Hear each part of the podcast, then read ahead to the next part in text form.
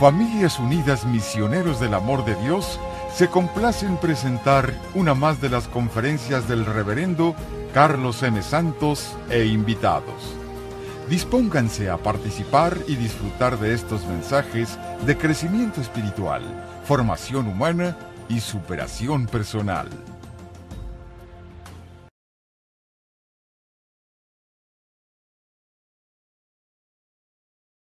Vamos a ir hablando de Francisco. Para los que no se acuerdan, un breve recuento, lo que estamos hablando de su vida.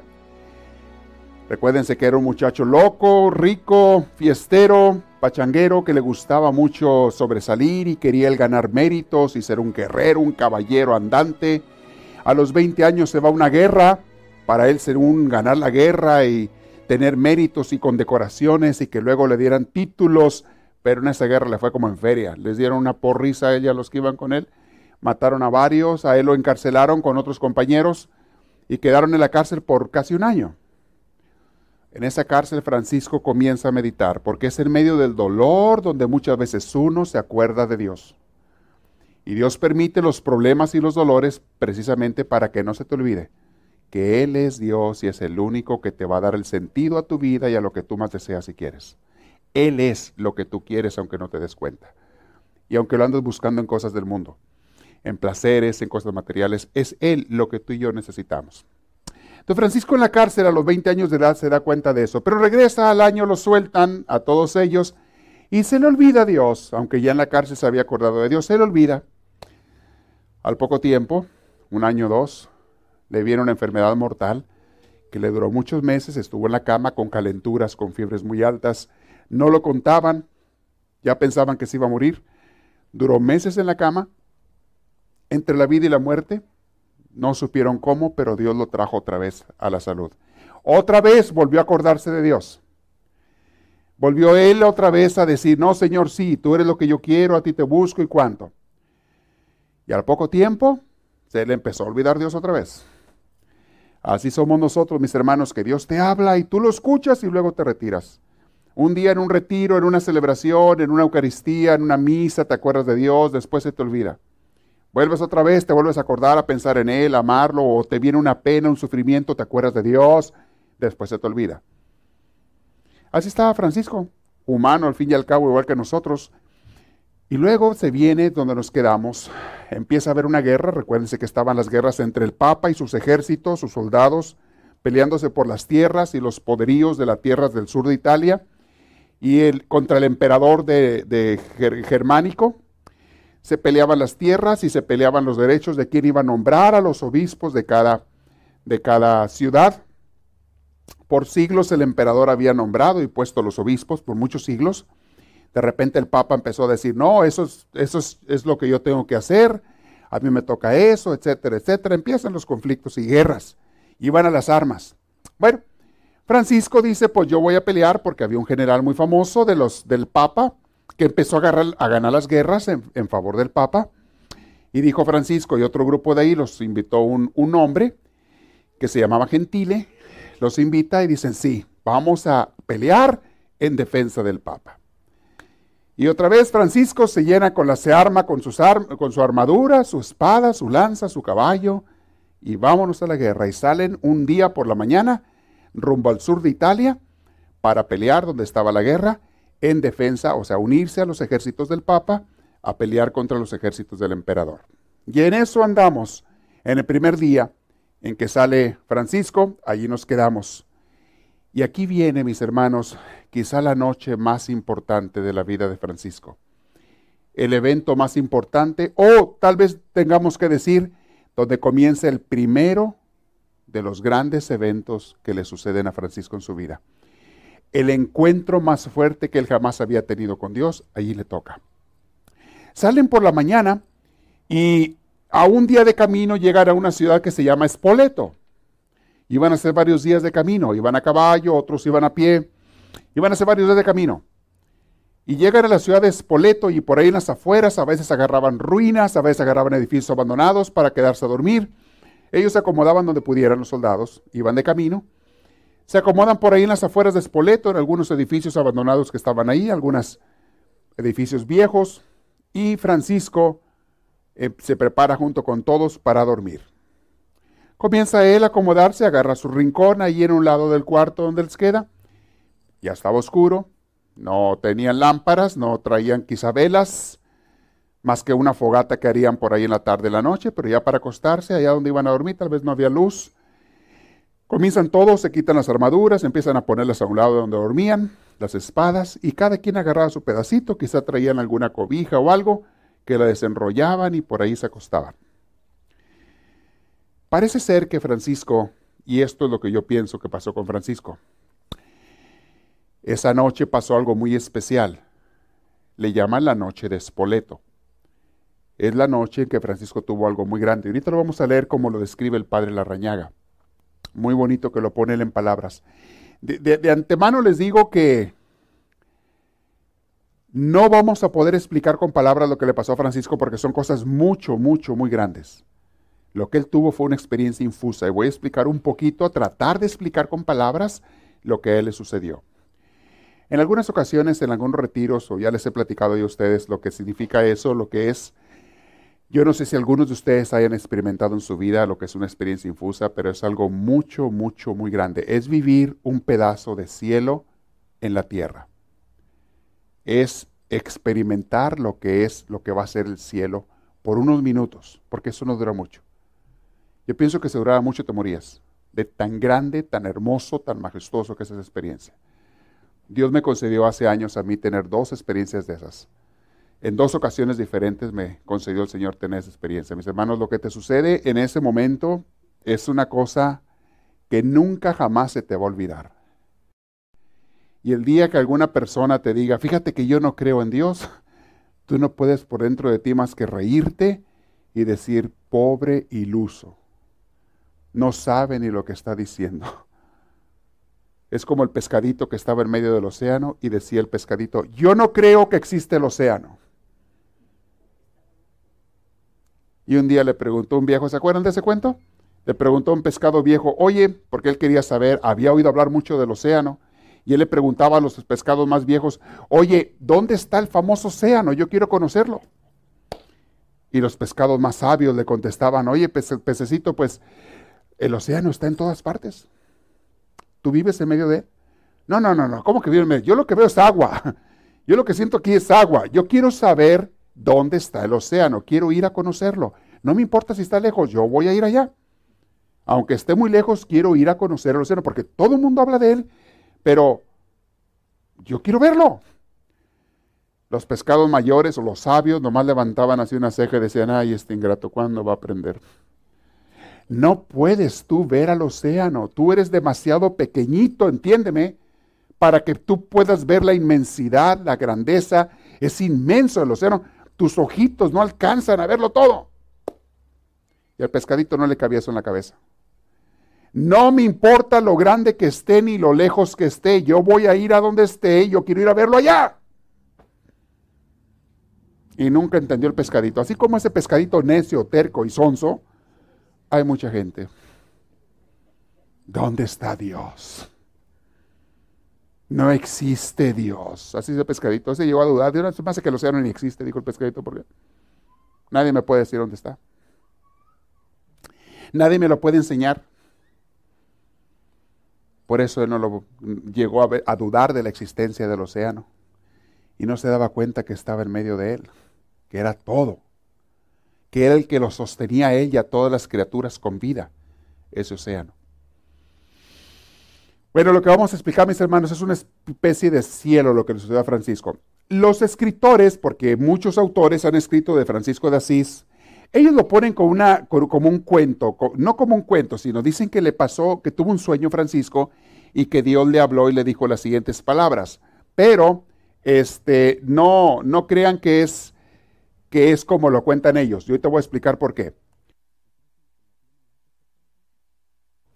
Le voy a explicar por qué. Pero le voy a decir qué es lo que dicen los escritores por siglos, lo que han dicho que pasó esa noche. Dicen que tuvo un sueño Francisco y que Dios le habló. Ahí está escrito. Y que le dijo Dios a Francisco, Francisco, ¿a dónde vas? Francisco le contestó a Dios, a la Apulia, así se llama la región donde estaba la guerra. Allá voy a pelear por el Papa. Entonces Dios le contestó, le dice, Francisco, pero dime, ¿quién te puede recompensar mejor? ¿El amo, o sea, el Señor, o el siervo? Francisco le dice, pues naturalmente el Señor es el que me puede dar la mayor recompensa. Entonces, ¿por qué sigues al siervo y no al Señor? ¿Por qué te vas a seguir al Papa y no a mí? ¿Por qué sigues al siervo y no al Señor? Entonces Francisco le contestó, ¿qué tengo que hacer? Y según dicen los cronistas que Dios le dijo, vuelve a tu casa y lo entenderás todo. Y que a la mañana siguiente Francisco abandonó a los soldados que iban a la guerra y se regresó a su casa. Eso suena muy simplista. Y probablemente Francisco contó eso a la gente años después porque no le iban a entender si él les decía, tuve una experiencia infusa de Dios. Ni Francisco mismo sabía exactamente qué era lo que le había pasado. Él mismo no lo puede explicar con palabras. Pero vamos a decir lo que pasó, lo que le pasó a Francisco. Yo estoy seguro que esa noche Francisco se puso a orar. Porque estas experiencias infusas te suceden, gracias, te suceden en un momento de oración te suceden cuando estás metido tú abandonado en oración con Dios. Es cuando te pasan estas cosas. A veces presiento que a la Virgen María algo así es lo que le pasó cuando la anunciación. Cuando le habla a Dios para que sea la madre, le ha de haber pasado en una experiencia como esta. Pero claro, se narra que un ángel y esto y lo otro está bien, está bien, pero es algo mucho más grande que eso, más fuerte cuando Dios se te manifiesta. Entonces dicen que eh, un, sueño, por fuerte que fuera, lo que Francisco hizo esa noche o al día siguiente, fue algo muy grande, mis hermanos. Francisco era una persona decidida. Cuando él se proponía algo, lo hacía. Era bien, bien, en mi rancho dicen terco. Y si él iba a ir a la guerra, iba a la guerra. Y si él quería hacer ir con sus amigos a una fiesta, iba a la fiesta y no había quien lo sacara de ahí. Años después, si él quería servir a los pobres, los servía y se enoje quien se enoje. Y si mi papá me corre la casa, que me corra, pero yo voy a servir a esta gente. O sea, así era Francisco. Era decidido. No le importaban las consecuencias de lo que fuera. Entonces, ¿cómo es posible que si ya estaba decidido él a ir a la guerra, esa noche de buenas a primeras dice, dijo mi mamá que siempre no? Además, iba a ser una vergüenza mayor que él regresara a Asís porque se iba a ver como un cobarde, como un desertor. Y a esa gente los podían hasta matar por desertores, o por lo menos iban a burlar de él el resto de sus días. Era algo mayor. Además, muchos de sus amigos iban a la guerra, algunos de sus amigos. Francisco no era ningún cobarde y era un decidido. Entonces, ¿por qué regresó? La única explicación que hay, dice el padre Larrañaga, y yo lo creo así también, la única explicación que hay es que él tuvo una experiencia infusa, tuvo un baño de Dios. Y vamos a explicar qué es eso. ¿Qué es lo que pasó aquella noche? Fue invadido por Dios. Vamos a usar las palabras. Voy a compartir las palabras que dice el padre, el padre Larrañaga de lo que le pasó a él súbitamente. Es eso que está allí en rojo. Son palabras, no explican exactamente lo que pasó, pero vamos a tratar de decirlo de alguna manera, lo que dice él, lo que yo le voy a explicar. ¿Qué le sucede a una persona cuando tiene ese baño de Dios? Cuando Dios de repente te toma, te baña, te inunda. Te inunda Dios. Es, una, es la palabra que yo encuentro mejor, que Dios te inunda. Te baña por dentro y por fuera. Cada célula de tu cuerpo queda llena, transformada en Dios, en un pedacito de Dios. Fíjense cómo lo describe para la reñaga el hombre se siente como una playa inundada por esa marea irremediable. Una playa que le llegó la mar, la pleamar encima. Y el hombre queda mudo, anonadado, absolutamente embriagado, con clarísima conciencia de su identidad. No pierde la conciencia, tú sabes quién eres tú. No pierde la conciencia. Pero al mismo tiempo, como si fueras hijo de la inmensidad, trascendiendo y al mismo tiempo poseyendo todo el tiempo y todo el espacio. De repente eres todo. Eres parte de Dios y Dios es todo. De repente sientes su grandeza, su poder, su presencia de una forma absoluta. No se puede explicar. No sientes a Dios como si estuviera aquí frente a ti, ni como si estuviera a un lado. ni como si estuviera dentro de ti, lo sientes como que es todo. Dentro y fuera todo es Dios, todo es Dios. Incluso tú quedaste como la gota de agua en medio del océano, fundida en un océano infinito. Se siente eso. Yo lo sentí eso, mis hermanos, dos ocasiones, cuando estaba en el seminario. Es una cosa tremenda, tremenda. Sigo leyendo. Y al mismo tiempo poseyendo todo el tiempo y todo el espacio. Todo esto en Dios. Algo así como si el hombre experimentaba, experimentara en un infinitésimo grado en qué consiste ser Dios. Haz de cuenta que Dios te hace partícipe de su divinidad. De repente tú eres parte de Dios. No eres Dios, pero eres parte de Dios y sientes todo su ser porque está todo por dentro y por fuera de ti y está inmensamente más allá. O sea, lo sientes todo ser. Un poco parecido, aunque en tono mejor, menor, en tono menor, a lo que será la vida eterna. Eso es experimentar un pedacito de lo que va a ser el cielo, mis hermanos. La gente que experimenta eso, por eso Santa Teresa de Ávila decía lo siguiente, ella le tocó muchas veces, ella lo vivió muchas veces Santa Teresa de Ávila eso. Por eso ella decía, muero porque no muero. Porque una vez que pruebas, que saboreas un pedacito de cielo, que no es otra cosa más que saborear a Dios, una vez que saboreas un pedacito de Dios, ya quisieras estar con Él. No vuelves a decir, le tengo miedo a la, muerte, olvídate, ¿cuál? La esperas hasta con gusto. Es una cosa muy, muy tremenda. Participas de la misericordia infinita del Señor. Nadie sabe si en el cuerpo o fuera del cuerpo. Vamos a usar palabras, las palabras que usa el Padre. Dice, un cúmulo de palabras juntas podrían dar en términos de expresividad una aproximación a lo que es, a lo que es una gratuidad infusa extraordinaria. Es otra palabra con la que él lo define, gratuidad infusa extraordinaria. Es algo que tú no pagas por ello, se te da gratis, se te da como una gracia, y es algo que te baña y es algo sumamente extraordinario. Las palabras, lo que sientes es algo así, por usar palabras, seguridad, certidumbre, luz, calor, alegría, claridad, clarividencia, júbilo, paz, fuerza, dulzura y libertad. Como quisiera que los que de ustedes, si no lo han vivido, mis hermanos, algo así, que lo vivieran, lo experimentaran, aunque fuera por un minuto en su vida. Pero esto Dios se lo concede a las personas cuando pasan mucho tiempo en la oración. Y a la mayoría de la gente se lo da una, dos veces en la vida porque no quiere tampoco mal acostumbrarte. No se trata de que viva uno para experimentar eso. Eso va a ser el cielo. Es una probadita nada más. A la la gente se lo da una vez cuando se le llega a dar, pero le repito, a gente que se mantiene firme en su búsqueda de Dios, en su deseo de hacer la voluntad de Dios, en su amor sencillo y entregado a Dios. Y que hagas oración en serio todos los días. Que te cueste lo que te cueste, te sientes una hora y a orar con Dios cada día. Mínimo media hora, pero para que tú experimentes esto, yo diría que por lo menos una hora. Gente que se pasa por lo menos una hora de oración todos los días, de repente un día ¡fum! Cuando menos te esperas, tú no sabes cuándo ni cómo, te sorprende. Te sorprende cuando Dios de repente te cae como una cascada encima.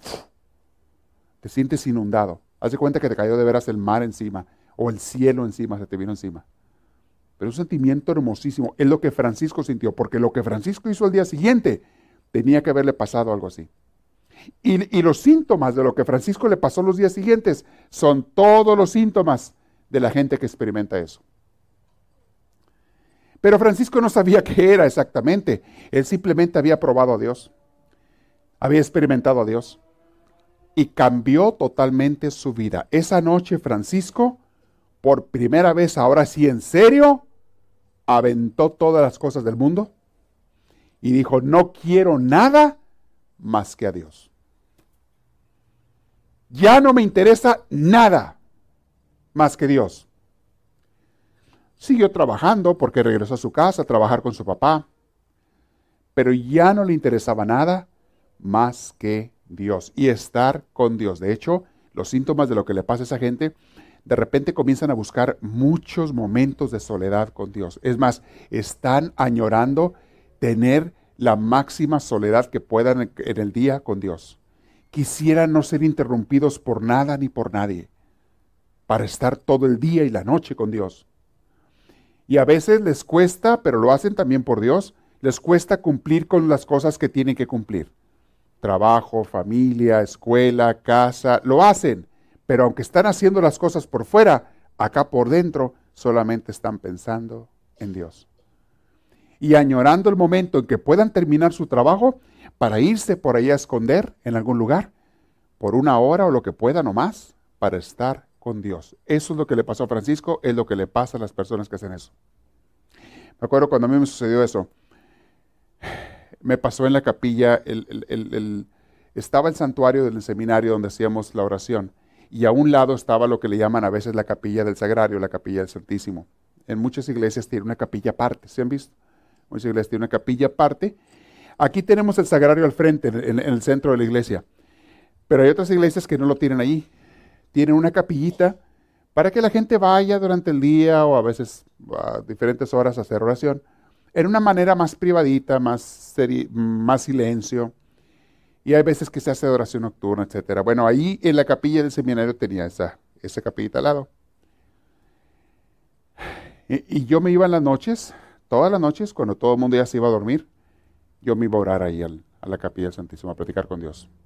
Y ahí me desahogaba con Dios porque a veces traía problemas, eh, problemas personales, problemas de la escuela, del seminario, problemas familiares. A mí me afectaban mucho los problemas familiares. Cuando me llegaban noticias malas de mi casa, me hablaban por teléfono para decirme que había un problema, que tal persona, alguien de la familia estaba sufriendo una cosa, el otro otra, y yo tan lejos porque yo estaba a seis horas de distancia de mi casa, en autobús hacía seis horas, y no podía ir más que cada tres, cuatro meses. Y yo sufría mucho, sufría mucho por esa situación. Al estar lejos, al querer ayudar a mi familia y no poder hacer nada porque estaba lejos, al, al ver esto, yo sufría mucho. Y me acuerdo que iba y me desahogaba con Dios. Me pasaba las noches a veces llorando, a veces pidiéndole, y siempre me consolaba Dios. Fue allí donde Dios, porque siempre yo llegaba llorando y salía gozando. Y al día siguiente igual, llegaba llorando y salía gozando. Y un día me dio, me dio Dios la frase allí cuando estaba en eso. Cuando todo el mundo te falle, recuerda que siempre te queda Dios. Y ahí esa frase jamás se me olvidó. Y se la he repetido, hace poco me la, he dicho en los cursos y alguna, alguien me estaba diciendo hace unos días que la estaba escuchando. Y es bien cierto, mis hermanos. Yo ahí me di cuenta, lo viví en carne propia. Cuando todo mundo te falle, siempre te queda Dios. Porque tarde o temprano todo mundo te falla. Y también tú le fallas a todo mundo a lo mejor. Pero tarde o temprano las cosas no salen como tú quisieras. Pero Dios ahí está para ti. Ese nunca se va. Lo que dice Santa Teresa de Ávila, nada te turbe, nada te espante. Todo se pasa, pero Dios no se cambia. Dios no cambia. Dios no se muda. Eso le pasó a Francisco, mis hermanos. Se regresa a su casa al día siguiente totalmente libre, totalmente sin tapujos y nada. Ya no le importa lo que digan de él. Ya no le importa que lo critiquen si, porque se regresó a la casa. Ya no le importa ganar títulos. Ya no le importa tener dinero. Ya no le importa tener placeres. Ya no le importa nada. No le importa si lo apresan, si lo encarcelan, si lo cuelgan, si lo matan, si le cortan el pescuezo. No le importa nada. Solamente quiere estar con Dios. Y todo lo que Dios quiera está bien. Y todo lo que suceda, si Dios lo quiere o lo permite, está bien. Esa es una persona totalmente iluminada. Ahora, quiero aclararles que años después, Francisco todavía vivió más años en su vida. No siempre fue así su vida. Había altas y bajas, hubo momentos de crisis, hubo momentos de aquí y todo, pero aquella experiencia que tuvo en Espoleto nunca se le olvidó a Francisco. Y volvió a tener otras en su vida, como esas. Vamos a meditar sobre eso. En aquella noche, dice, que dice el autor, en aquella noche volaron todas las ataduras. Francisco se sentía libre. Ya no le importaba nada, solo su Señor. Ya nada le importaba. Me pregunto si algo así le pasó a la Virgen María. Porque la Virgen María, cuando el ángel se le aparece y le dice que va a ser la madre del Salvador y ella acepta, se metió en un problema tremendo. Porque salió embarazada sin estar con su prometido. Es un problema de que te mataban, en ese entonces te mataban y, y ella no sabía qué hacer, pero ¿sabes qué? Una vez que había tenido una experiencia con Dios, ya no le importaba que la mataran. Yo lo que Dios quiera, si me matan, que me maten. Si Dios lo permite, es por algo bueno. Pues porque a lo mejor Dios quiere que me maten. Y no me toca a mí cuestionar ni preguntar, que se haga lo que Dios quiera. La Virgen María tuvo mucha paz. En esos momentos después de la, anunciación, cuando está embarazada y no sabe cómo decirle a José, o quizá ni siquiera lo intentó porque no, no tenía palabras, ¿qué le podía decir ella a José? ¿Qué le podía decir? ¿A poco José le iba a creer? Fíjate que me habló Dios, se me apareció el ángel de Dios. Ay, sí, cómo no. Cuéntame otra de esas, ¿verdad?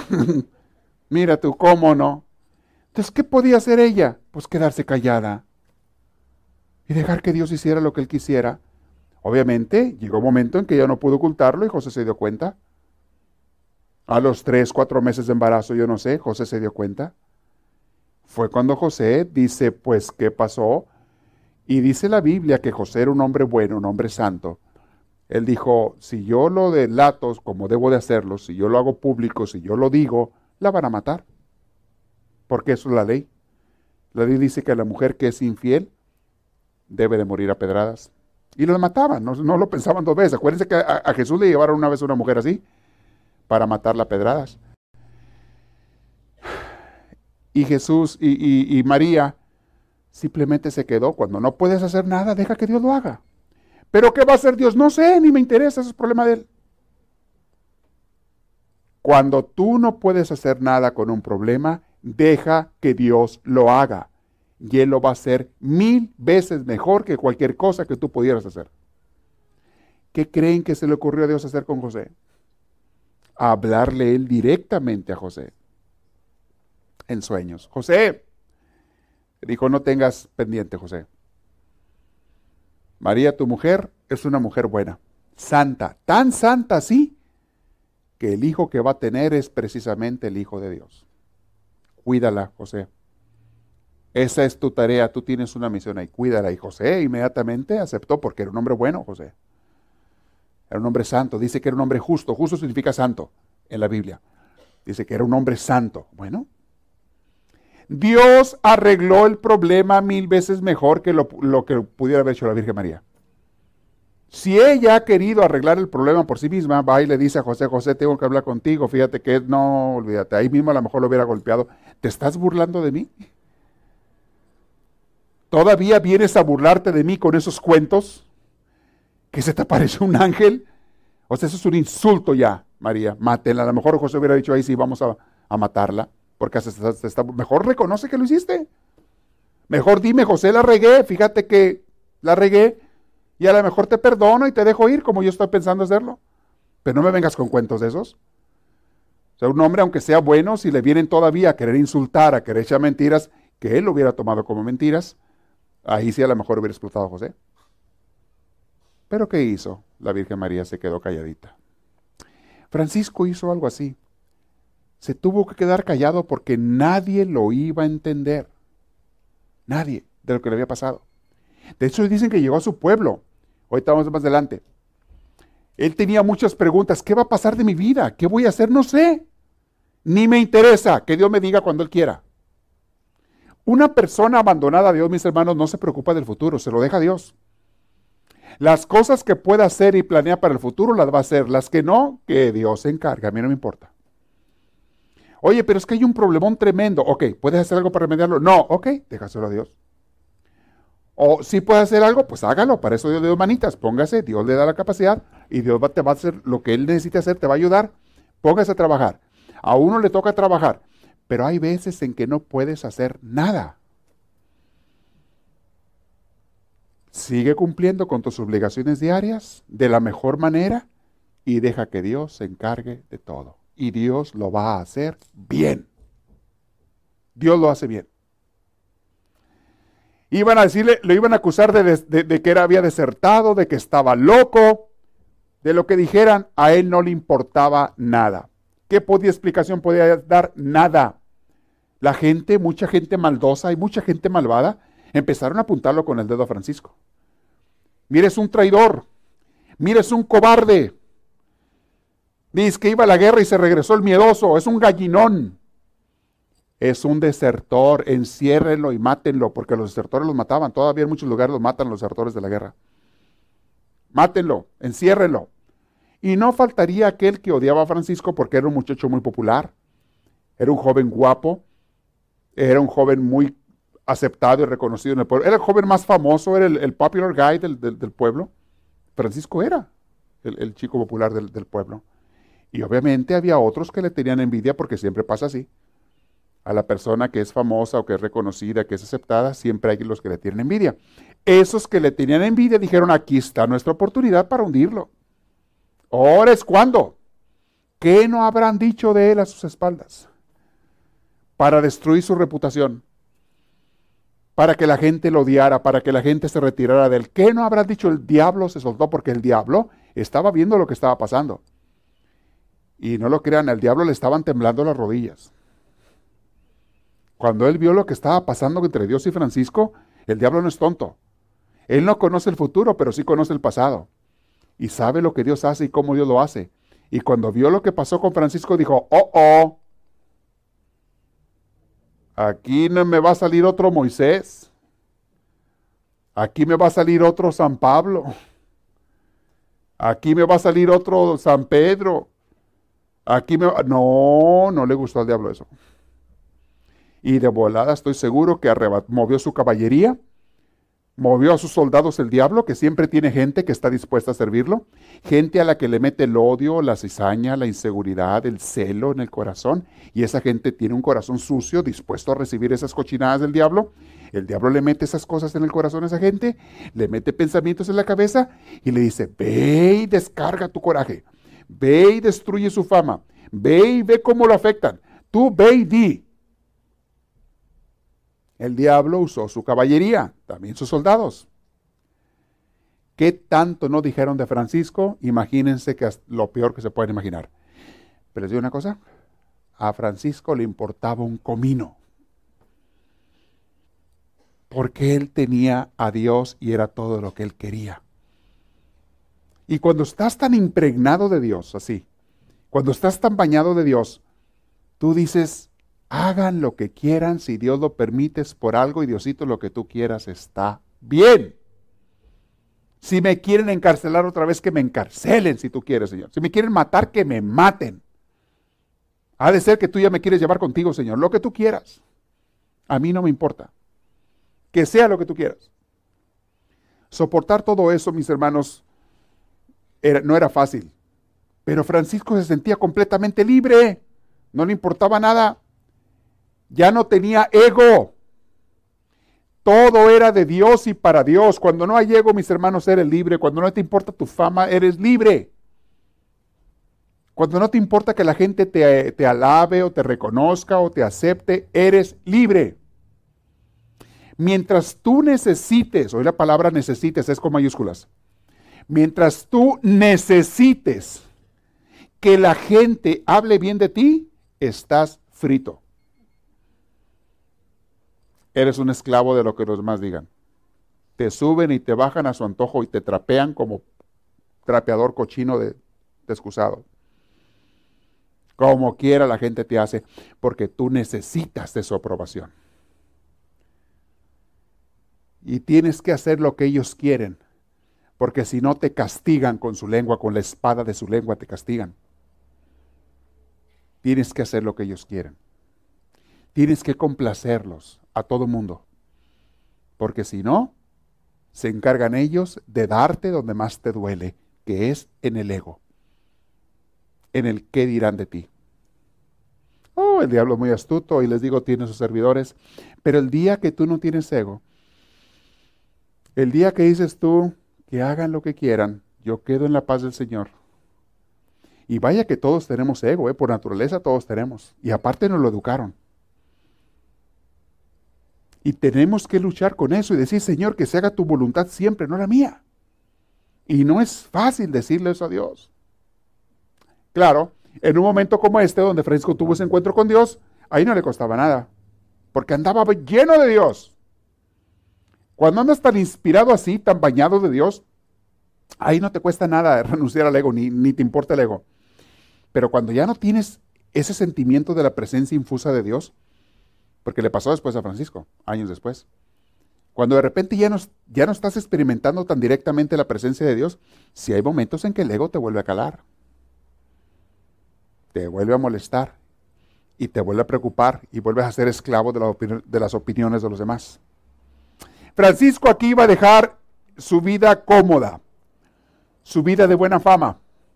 Se lanzaba a una ruta incierta, él no sabía dónde lo llevaba Dios. Él tuvo una experiencia de Dios esa noche en Espoleto y dijo, ya no quiero nada en esta vida más que Dios. Ni guerras, ni riquezas, ni títulos, ni grandeza, no me interesa nada, no más Dios. Estaba dispuesto a todo con tal de seguir al Señor, a su Señor, que ahora sí lo conocía personalmente. Es lo que pasa con una persona así. A la mañana siguiente se regresa a él. Una experiencia infusa, mis hermanos, aunque normalmente dura pocos minutos, deja a la persona vibrando largo tiempo, a veces toda una vida. Nunca jamás se te olvida, mis hermanos. Yo, yo, puse aquí mis anotaciones para recordarme a mí los puntos. Esas cosas jamás se te van a olvidar. No hay nada más fuerte que hayas experimentado en tu vida que un momento de esos en que Dios te bañó, te inundó. Ahora, aquellos que lo hayan vivido de ustedes, si alguno de ustedes ha vivido esa experiencia infusa, sabe exactamente de qué estoy hablando. Los que no lo han vivido, pues se pueden imaginar muchas cosas, pueden tener ideas, está bien. Algunos a lo mejor piensan que tuvieron, pero si no fuiste transformado 100%, si no fuiste inundado, si no anduviste, a lo mejor no fue eso. Fue una cosa muy, muy, muy fuerte. Al desandar el camino, Francisco, desde Spoleto hasta Asís, él iba sin duda bañado por esa presencia de Dios. Francisco iba lleno de Dios. De veras que sientes como que vas así caminando por las nubes. Sientes como que estás flotando en el aire. Y por mucho tiempo después de eso. Sientes como que estás flotando. A Francisco, todavía bajo los efectos de la visitación, no le importaba nada lo que dijeran y pudo presentarse en la ciudad absolutamente sereno pues había amanecido la libertad. Así volvió a, Asís. Ahora vamos a ver qué sucedió cuando regresa Asís. Porque él había cambiado, pero la gente no había cambiado. El pueblo no había cambiado. Su familia no había cambiado. Y mis hermanos, siempre hay un shock. Cuando tú cambias, siempre va a haber un shock entre tú y tus conocidos. Va a haber un desacuerdo grande. Va a haber un malentendido mayor. Va a haber muchos juicios que van a ser de ti. Y también va a haber muchos rechazos. Una vez que tú cambias, que Dios te cambia, no esperes que la gente te entienda y te comprenda. Ni los de tu familia siquiera, empezando por ellos. Dice Jesús, ustedes no son del mundo. Habla a aquellos que ya se decidieron a seguirlo. Y porque ustedes no son del mundo, le va a pasar lo mismo que a mí. A mí el mundo no me aceptó. A mí el mundo me rechazó, lo dice el Evangelio de San Juan. Y adivinen qué, a ustedes también les van a hacer lo mismo. Todo aquel que haya sido transformado por Dios y le haya dado su vida a Dios, aunque todavía tenga muchos defectos y seamos humanos como somos todos, pero que haya sido transformado y que haya decidido seguir a Dios, toda persona que le haya pasado eso, mis hermanos, te van a empezar a rechazar hasta la gente que más, según ellos, te querían. Gente en la que tú confiabas plenamente, que decías, no, este es mi amigo, este es mi amigo, este sí nunca me va a dejar. Ah, atente, atente. No, este sí nunca me va a traicionar. Ah, Nada más que ya no seas como Él quiere o como ella quiere. Nada más que te decidas hacer de Dios y vas a ver. Y en la mente de ellos van a pensar que tú eres el que está equivocado. Tú eres el que cambiaste. Tú eres el que ya no hace las cosas que hacían antes juntos. Tú eres el sangrón que ahora se cree mucho. Tú eres la sangrona. Mira, pues ¿qué se cree esto? Ah. ¿Se cree santucha? Hmm. Ni que no la conociera. ¿A quién le vas a contar si yo te conozco a ti? Eres de lo peor, acuérdate, tú y yo nos emborrachamos. ¿Para qué te haces? Ni te hagas. No esperes que te aplaudan la gente que dejas atrás en el caminar con Dios. No esperes que te aplaudan. Porque ellos van a seguir en su mundo y van a resentir. Van a resentir que tú porque así lo van a ver ellos, que tú los hayas abandonado. Y eso le pasó a Francisco como le pasó a todo aquel que ha sido llamado por Dios. Parecía él como que había regresado de un viaje largo. Había visto que el mundo estaba lleno de piedad, porque cuando estás lleno de Dios, mis hermanos, de repente todo se te hace precioso, hermoso, bonito, bello. Todo. El desierto, las calles, el aire, los pájaros, los animales, las hormigas, las personas, los edificios, todo se te hace hermoso. Porque captas por primera vez que todo es parte de Dios. Y la gente a la que antes juzgabas, empiezas a sentir hasta compasión por ellos. Hasta la gente mala la empiezas a ver con ojos de amor cuando estás lleno de Dios. Por eso Jesús pudo decir las palabras que a lo mejor tú y yo no podemos decir cuando lo estaban matando. Padre, perdónalos porque no saben lo que hacen. Y Francisco andaba así. De repente sentía como que todo estaba lleno de la piedad de Dios, como que los montes destilaban misericordia, la paz cubría toda la tierra, todo era hermoso. Más hermoso no podía ser el mundo. La vida la veía como un privilegio, un gran regalo de Dios el tener vida. Y así lo es, pero ahí lo sientes cuando estás lleno de Dios. Veía en la naturaleza, las montañas, los animales, todo preciosísimo, las estrellas de la noche, la luna, la misma oscuridad de la noche, bellísima. Y esta palabra, esta frase clave, mis hermanos, deja que las cosas sean. De repente no quieres cambiar nada ni a nadie. Deja que las cosas sean. Y las personas también. Si, si alguien acepta que tú le inyectes paz, armonía, amor, se lo das con todo gusto. Si alguien no lo acepta, que Dios lo bendiga, la bendiga. Los dejas en paz.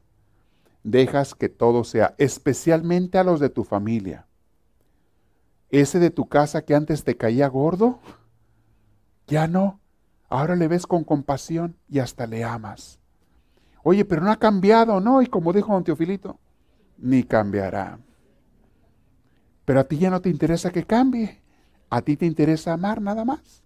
El que está cambiado eres tú. La que está cambiada eres tú. Todo. Empezó a respetar hasta las cosas pequeñas. Le, nació a Francisco una ternura, un amor tan grande por todo lo pequeñito y lo pobrecito. Empezó a tener algo que él jamás había tenido, una gran compasión, amor y ternura por los pordioseros, que había muchos en las calles, y por los leprosos, que era la gente más rechazada. Y gente repugnante, porque era gente que estaba cubierta de llagas y, y olían a carne podrida. ¿Han olido la carne podrida? Así huelen las personas que tienen lepra, con sus llagas abiertas y la carne podrida, al, así al, a, lo vivo. ¿A qué huele la carne podrida? Huele horrible, ¿no? Así huele esta pobre gente y no pueden hacer nada. ¿Qué hacen? Son sus llagas y su carne que se le está pudriendo hasta que se mueren.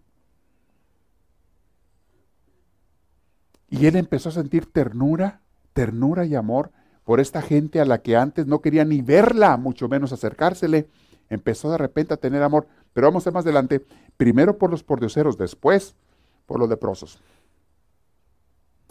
La presencia de Dios fue vistiéndolo con la madurez de un trigal dorado. La transformación fue lenta, como el brotar de una primavera. La transformación de Francisco no pasó de un día para otro. ¿eh? Todo esto que estamos viendo empezó con esa experiencia infusa, pero le tomó años, como tres años, toda esa transformación que Dios lo fue llevando. Dios lo llevó al silencio a Francisco, lo llevó a la intimidad con él, lo apartó y Francisco lo siguió a Dios. Y le tomó como tres años antes de que Francisco supiera que iba a hacer algo. Y al principio él estaba equivocado, creía que Dios le pedía que hiciera una cosa, él estaba obedeciendo, pero no era exactamente lo que Dios quería, en fin. El caso es que él ya estaba viviendo en Dios, le tomó años el cambio.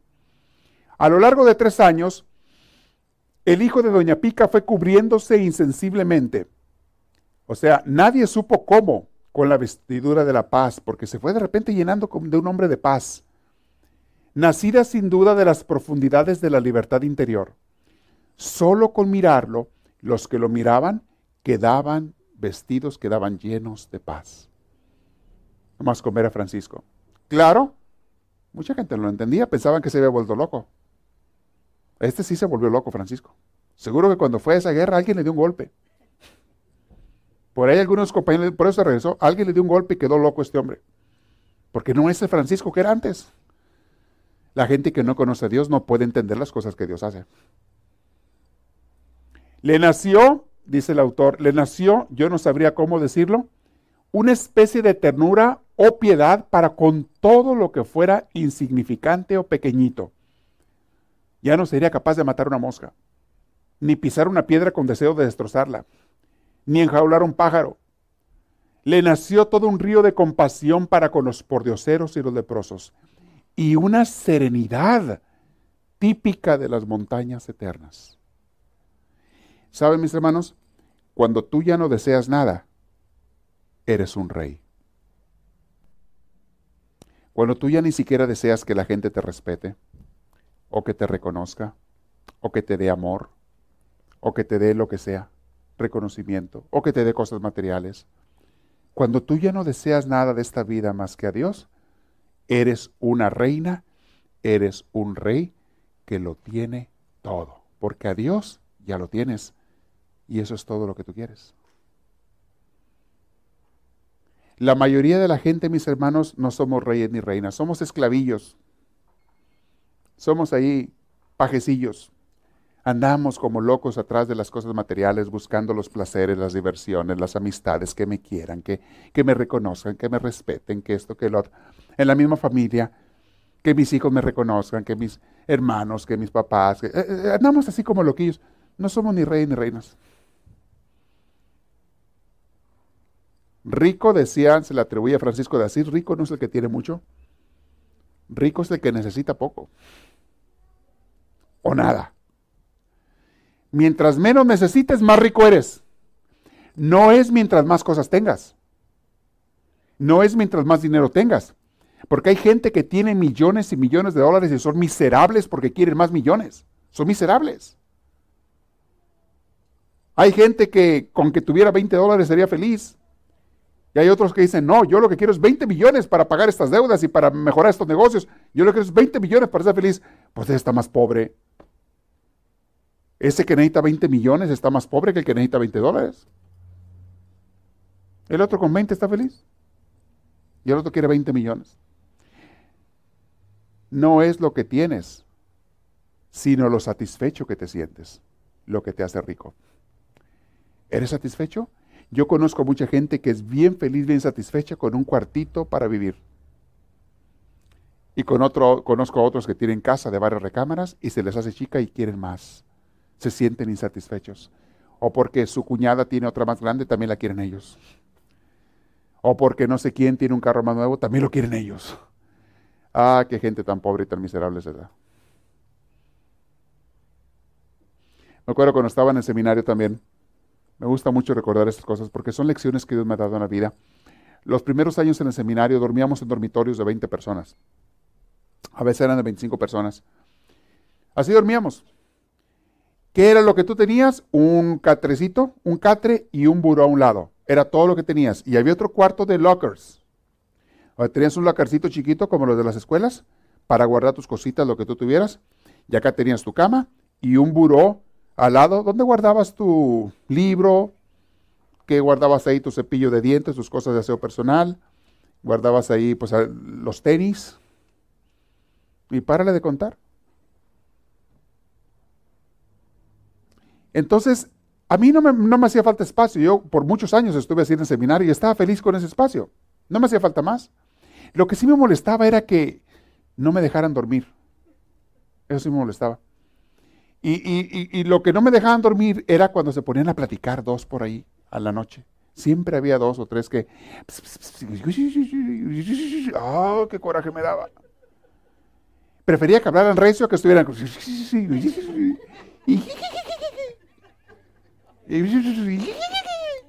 ¡Ay! Los quería ahorcar. Hasta las 12, 11. Y luego nos tenemos que contar bien temprano en la mañana. Los quería ahorcar yo a esos. Y siempre había dos. Eso es lo que me molestaba. Entonces yo soñaba con el día en que pasara los años del seminario mayor, porque ya entonces cuando estabas en los últimos años de carrera, te daban un cuarto para ti solo, cuartito. Uy, yo soñaba con eso. Pues bueno, cuando paso al seminario mayor, al año de filosofía, donde te dan tu cuarto, pues que empieza la repartición de los cuartos cuando llegamos a ese grado. Yo estaba todo ilusionado. El cuarto que sea, no me importa, pero en un cuartito pues se me concedió lo que quería porque me dieron el último cuarto, un rincón que era un, eh, había sido un cuarto de trapeadores, donde guardaban trapeadores. Lo habían convertido en, en, cuartito porque ya no había, éramos muchos seminaristas, me acuerdo estábamos en Guadalajara, no había más. Me tocó ese. Apenas cabía mi catre y, el, buró, y, apenas entraba así casi de ladito a mi cuartito, Pero, pero podía cerrar la puerta. Y luego tenía una ventana que estaba a la altura porque había un pasillo que estaba más alto que la ventana por fuera. Entonces pasaba la gente por ahí, plática y plática, todos hable y hable, y yo los oía, les veía los pies ahí, y ahí se paraban en la bolita a platicar. Pero no me importaba, porque yo ya tenía mi lugarcito privadito. Y yo era el más, la persona más feliz del mundo, del universo, con ese cuartito. Felicísimo, porque ya podía estar yo, ya no tenía que oír las vocecitas en la noche que estaban platicando, ya, podía tener yo mi, lugar privado para encerrarme ahí a leer, a, hacerme oración, a lo que yo quisiera. Ya, ya me sentía felicísimo. Hay gente, mis hermanos, que dice, no, yo quiero una casa con cuatro recámaras y con tres baños y garage doble y, no sé qué. Cállate, si yo estaba feliz con un cuartillo de esos, hombre.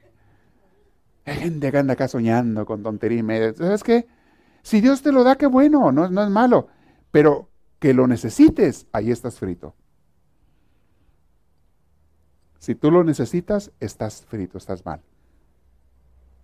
Francisco era libre porque, fíjense cómo dice ahí, para Francisco nada estaba claro, pero todo estaba decidido. No había por qué precipitarse. El Señor mismo, en su piedad infinita, abriría las puertas e indicaría las rutas. Francisco le decía al Señor, Señor, lo que tú quieras, cuando tú quieras, y si quieres, y si no quieres también. Me da igual lo que tú quieras, Señor. Una persona que le dice eso a Dios, mis hermanos, uff, totalmente libre. Francisco volvió a su pueblo, Asís.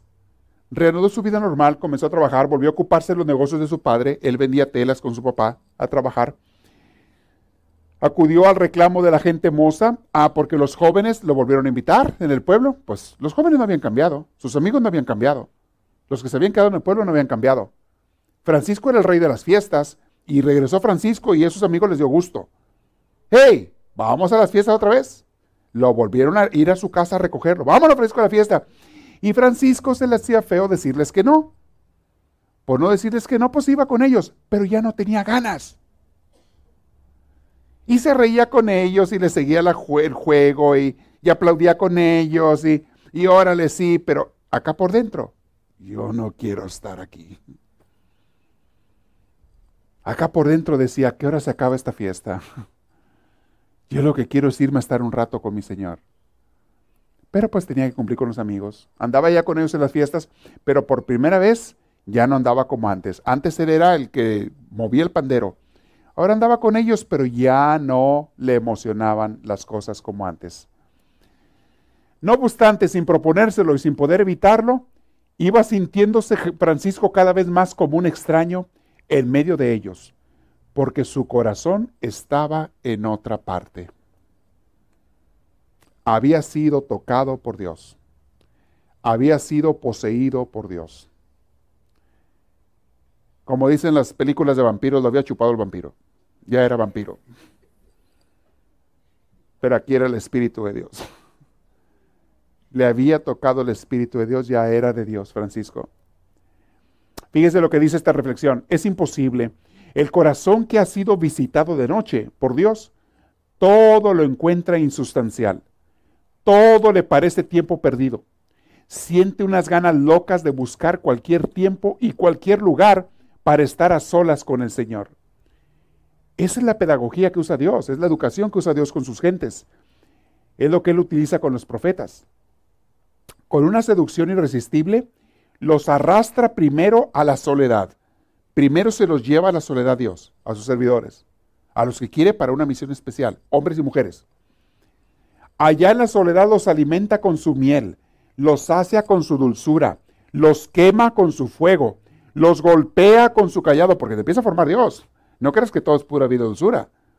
Cuando Dios te toma para hacerte un servidor, servidora del especial, te empieza a corregir Dios y te da un que otro golpecito y a veces duelen. Y te dice, mira, aquí esto hay que corregirlo. Haz de cuenta como un carro chocado. Lo empieza a enderezar, pero a golpes. Te empieza a enderezar y te empieza a dar tus martillazos. Y duelen esos martillazos. Y luego te empieza a lijar y a quitar lo corroído y, y, te empieza a quitar el mojo y te empieza... Y, en la tallada duele y no te talla suavecito. Ah, tállele con fierro, con lija de esa de fierro, buena y te empieza a moldear Dios, pero tú lo aceptas porque ya eres de Él. Los golpea con su callado y los moldea con en un yunque de acero. Y cuando los profetas han tomado la figura de Dios y están completamente inmunizados a cualquier virus, los devuelve al medio del pueblo de donde los sacó. ¿Y por qué les platico todo esto, mis hermanitos? Porque cualquiera de ustedes puede ser llamado por Dios así.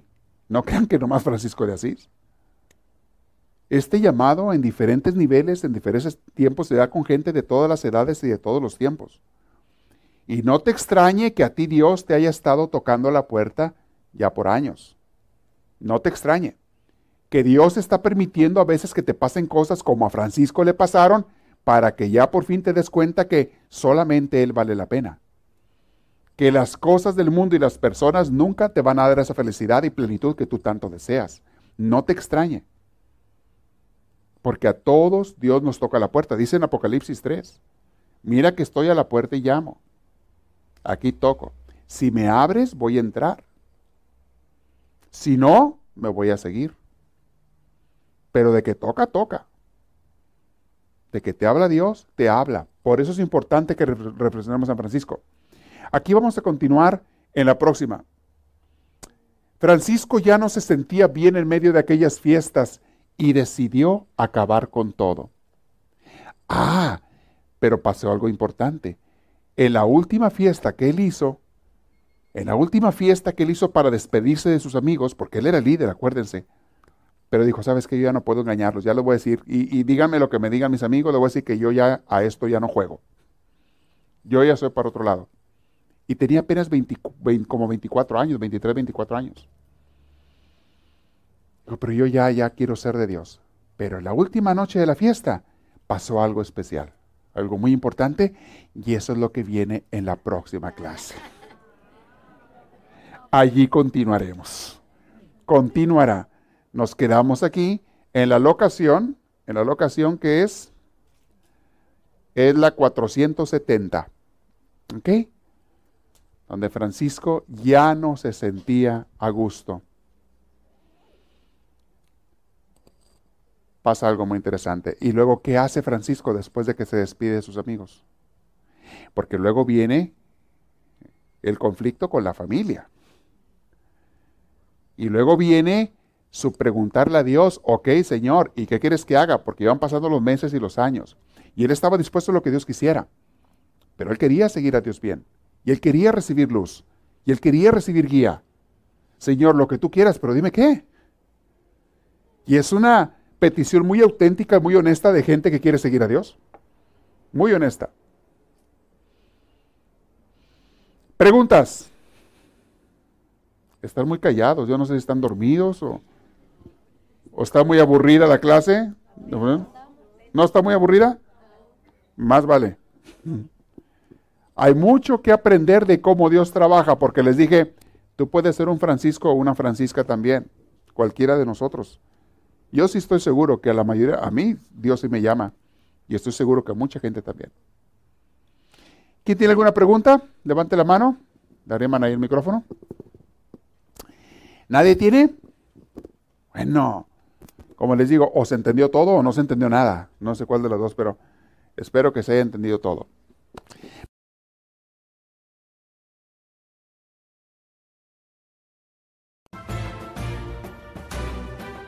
Esperamos que esta reflexión les haya fortalecido en su progreso y crecimiento, tanto humano como espiritual. Para pedidos de CDs o más información, escríbanos a los Estados Unidos al PO Box 1000, Anaheim, California. Código postal 92815. Que Dios les bendiga y les conceda una vida llena de su gracia, su espíritu, su gozo y su paz.